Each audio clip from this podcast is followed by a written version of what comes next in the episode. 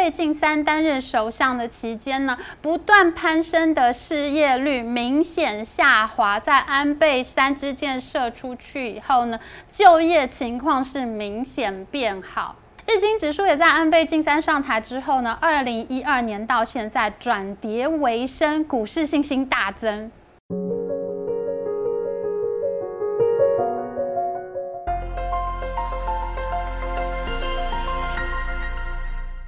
Hello，大家好，我是 Amy。上个周末呢，度过了非常令人心碎的时光。日本前首相安倍晋三在街头助选的时候遭到暗杀身亡，真的非常伤心。安倍晋三真的是这个时代很少数能够影响全世界、影响亚洲命运的政治家。安倍晋三的祖父呢，是曾经列为二次大战战犯的岸信介首相。岸信介那一代的日本精英面临了国家战败投降、社会经济崩溃的惨剧，他们心中的核心议题就是如何让日本复兴。岸信介签署了美日安保条约，让日本和美国在各方面密切合作，终于在一九八零年代重新成为世界强国。日本以经济的方式重新赢回属于日本人自己的骄傲。安倍晋三在外祖父岸信介以及岸信介的弟弟佐藤荣作身边长大，这一家人出了三个首相，他耳濡目染祖父辈的日本复兴使命。而当他成为一个成熟政治家的年代，日本经历了经济泡沫崩溃的惨剧，在失落的二十年里面换了十五任首相，谁来做都不行。安倍晋三的处境跟他的外祖父安信介非常的相似，他们都面临一个失败的日本。安倍晋三知道，在这个时候，他必须要像他外祖父一样站出来，让日本复兴。一九八零年代呢，日本的经济如日中天，全球百大企业里面有一半是日本的公司，半导体十大全球十大公司里面有六个是日本公司。日本社会呢，它运用优异的半导体产品，做出各种受欢迎的消费产品。我觉得这里我们真的要承认日本很厉害。像台湾的半导体产品也很强啦，可是台湾人就没有发展出什么消费电子的品牌厂商，勉勉强强我们可以讲的就是宏达电啊、Gogoro 啊，就再也讲不出其他的厂牌。其他大部分的台湾厂商呢，都是代工厂商，所以我觉得我们不得不承认啊，日本社会还是一个才华非常洋溢的社会。那就在一九八零年代，日本如日中天的时候啊。这时候，美国呢却面临了经济大衰退的危机。如果你有看我们之前所做过的美国联准会主席 Paul Volcker 的影片呢，你就会知道，当时呢，美国为了要打击通货膨胀，联准会执行了非常狂暴的升息政策，利率一路狂飙三十六码，升高到百分之二十。利率高会发生什么事情呢？你如果经常看我们的影片，你现在一定能够回答得出来。其实呢，现在也正在发生同样的事情，就是国际资金呢会从低利率的国家往高利率的国家走，因为大家都想要同一份钱，我存在那里可以拿比较高的利息嘛。所以当时呢，联准会狂暴升息之后呢，美元当然也狂暴的升值了，因为国际资金呢都蜂拥的回到了美国。美元不停升值啊！我以前二十五块新台币就可以买一美元的东西，可是现在要四十块新台币才能买一美元的东西，那大家会发生什么事情呢？大家就会发现哈，我现在买不太起美国货物了，所以呢，美国的出口贸易呢就一落千丈，没有人买得起美国货，大家都去买日本产品了。那这样下去呢，大家都很担心美国经济要崩溃了，因为呢，美国其实就是一个这个世界上大而不能倒的国家。如果美国经济崩溃的话，整个全球的防御体系、安全体系都等于是要崩溃了。这当然不能发生啦，所以呢，五大工业国呢就开始紧张。在一九八五年，五大工业国呢就在纽约的广场饭店开会，那大家都同意要让自己的货币升值，这样让美元贬值下来。因为我的货币升值就相当于美元贬值的意思嘛。像我们看到新台币升值的时候，美元就会相对贬值嘛。那这样做呢，才能够维持住美国的经济不要崩溃。那一九八五年这场著名的会议呢，就叫做广场协议。日本是最大苦主，因为当时呢，日元的币值非常的低，在出口市场上面非常有竞争力。结果呢，日元就升值了最多。在广场协议签署的三年内，日元大幅升值，从一美元可以换到两百四十日元，一路升值到一美元只能换到一百二十日元了。我们刚刚讲过了，美元升值了以后，大家就不买美国的东西了。那现在轮到日元升值，那大家也就不买日本产品了，因为实在太贵了。于是呢，日本的出口就出现了衰退的现象。其实到了现在啊，世界各国开始对于货币升值稍微有了概念，也比较有能力可以来处理。大家开始知道哈，如果货币升值的时候，其实我应该要趁机收购外国的工厂，因为我的货币币值大，那我出去买东西就相对的便宜。我去外国呢买工厂、买公司呢，趁机向外扩张，这个时候是最有利的。那这个就叫做经济结构调整。我原本的经济模式呢，我只会做产品卖给其他国家，我只能靠出口产品来赚钱。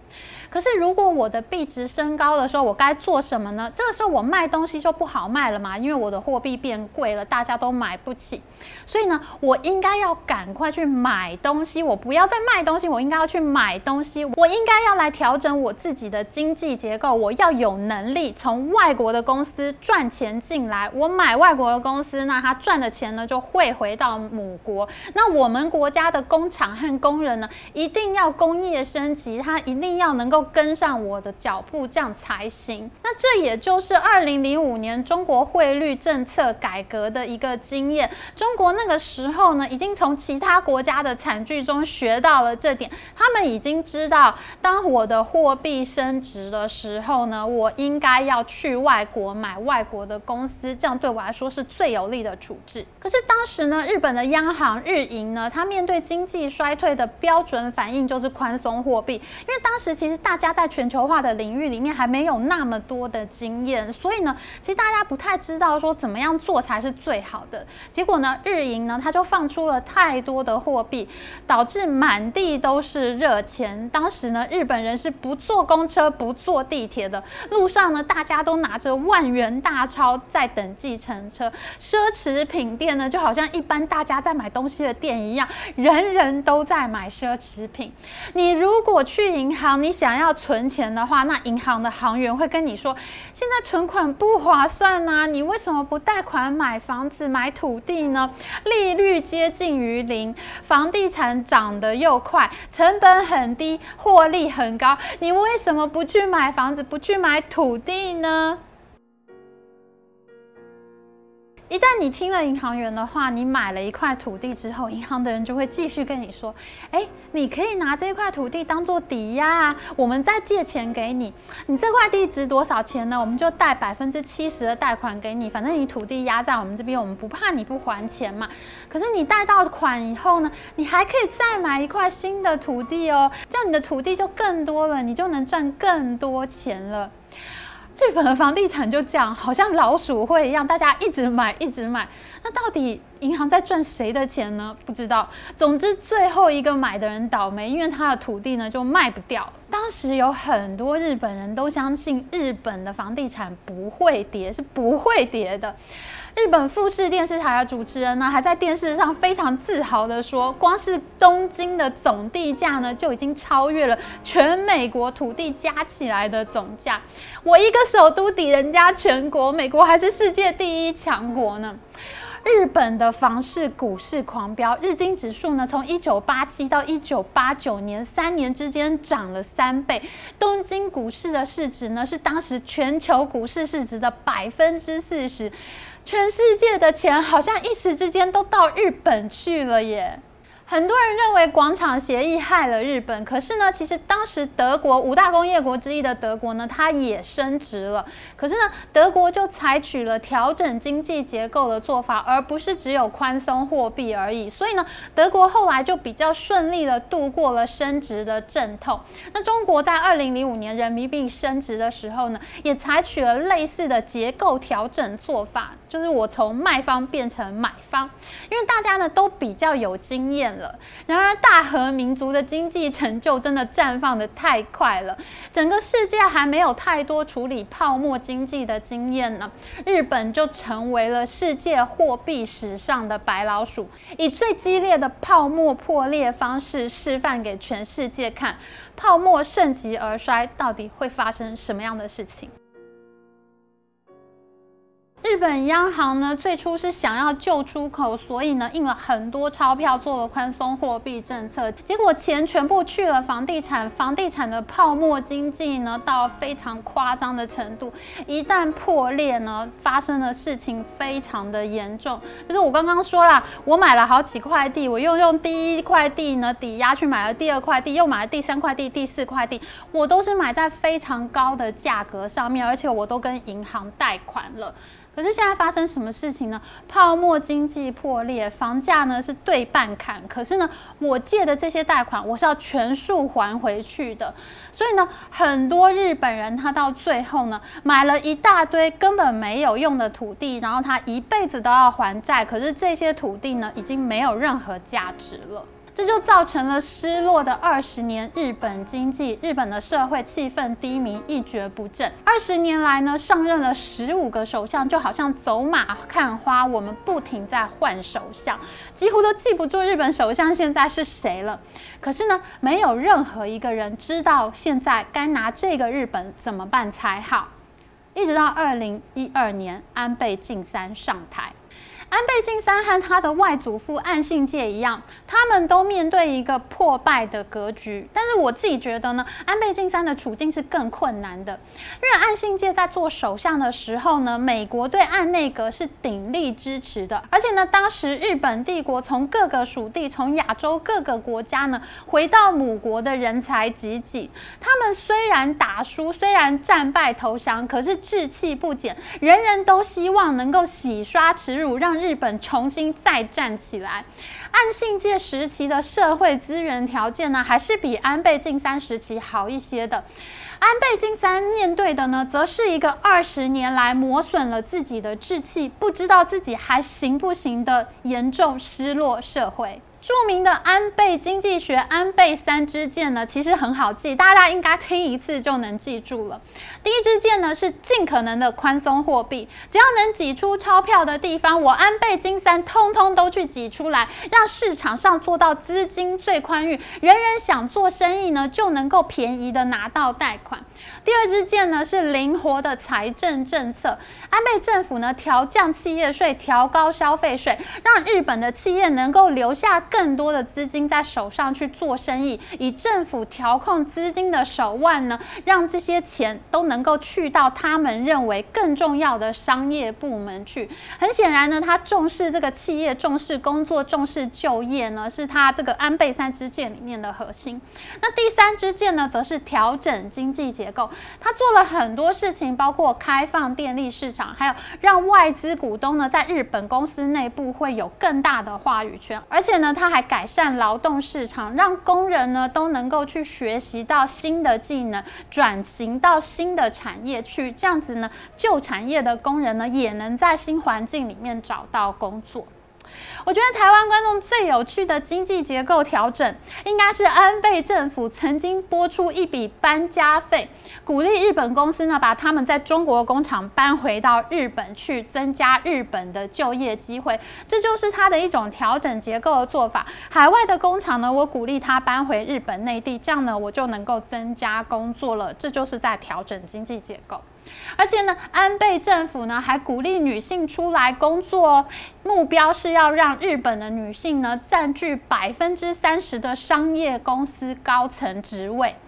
因为安倍政府认为呢，女性不应该沦为打工陪衬的角色，女性呢也是有很强的工作能力，她们也应该要作为经济环境里面的主力生产角色。那么安倍首相的成绩如何呢？我们用以下这些关键图表一个一个告诉大家。这是日本的 GDP，在安倍晋三上台之后，明显已经往上走了一个台阶。低利率和宽松货币呢，增加了出口的竞争力，日本的出口呢，重新回到上升趋势。因为财政政策得宜呢，政府负债的比例获得控制，不断上升的政府负债比得到了控制。外资显然对日本是更有信心的，在安倍经济学三支箭射出去以后呢，外资流入日本大增，很多外商公司呢也更愿意持股日本的企业。在上一集的影片中呢，我们讲到过，一九八零年代日本的半导体产品出货量是全球的一半，DRAM 呢则是全球产量的百分之九十。直到台湾的台积电和联电呢出现了这个晶圆代工的模式，把 IC 设计和晶圆制造给分开，才拿下了半导体产业的过半市占率。这一次呢，台湾的台积电远赴日本九州熊本设厂，让日本半导体业界的精神为之一振。所有人都在讨论，曾经的日本细岛是不是又要复活了？越来越多外资企业到日本设厂。在安倍晋三担任首相的期间呢，不断攀升的失业率明显下滑。在安倍三支箭射出去以后呢，就业情况是明显变好。日经指数也在安倍晋三上台之后呢，二零一二年到现在转跌为升，股市信心大增。过去二十年纠结日本最严重的通货紧缩问题，因为民众对经济前景并不乐观，大家都不愿意消费，缩紧了自己的荷包。这是在安倍首相任内，终于把日本拉出了通货紧缩的泥淖。我们都知道，现在呢，全球正处在一个通货膨胀的环境里面，而这一次呢，全球通货膨胀，日本终于也出现了久违的百分之二通膨率。那通货膨胀对日本经济是绝对非常好的消息，因为日本的利率呢已经非常低了，还曾经出现过负利率。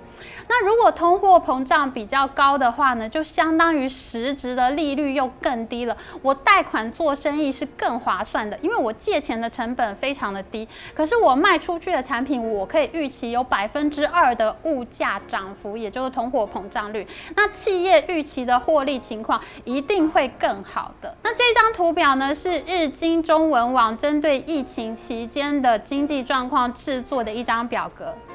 我们可以看出哦，在安倍经济学之下的日本经济 GDP 上升，失业率下降，一直到疫情期间呢才表现失常。就连日经中文网都非常肯定安倍经济学的成就。那下一集的影片，我们会告诉你安倍经济学所取得的成就会在未来日本国家正常化中发挥什么样的作用呢？在周末修宪派政党达到三分之二修宪门槛之后，日本和亚洲的地缘政治走势会是如何呢？安倍晋三和外祖父岸信介一样，都取得了振兴日本社会的成就之后，那他会如何继承岸信介首相美日合作的这样的一个政治遗产呢？接下来，亚洲自由阵营痛失安倍晋三这个巨人之后，还能够团结在一起吗？